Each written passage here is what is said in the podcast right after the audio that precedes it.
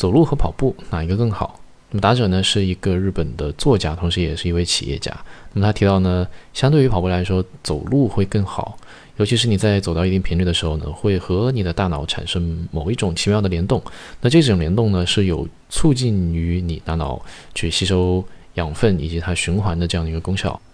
那么除此之外呢，走路也是被证实说有助于你大脑当中的海马回、海马体的增长，而这一部分呢，恰恰是和一个人的记忆是强相关的。Quora selected, which is better, walking or running, from Misha Yurchenko. Research has found that walking directly affects the brain's blood supply. Now, this isn't news. We all know that exercise increases our blood pressure or heart rate, meaning that our entire body reaps the benefits of increased circulation. What's worth noting about this study is it shows that the effect that walking has on the brain is more direct.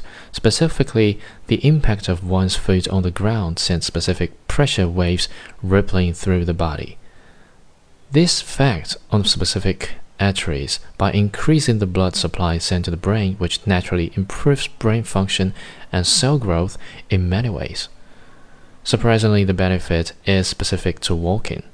Although running creates a higher pressure impact, it does not have the same effect.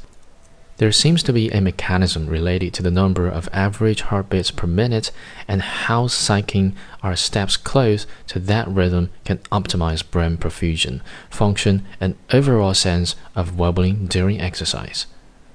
There is an optimizing rhythm between brain blood flow and ambulating.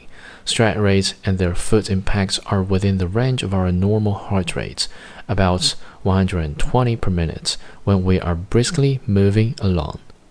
Finally, 40 minutes of walking three times per week had benefits above other exercise forms like stretching, yoga, resistance training, and walking was shown to increase the size of the hippocampus, the brain center for memory.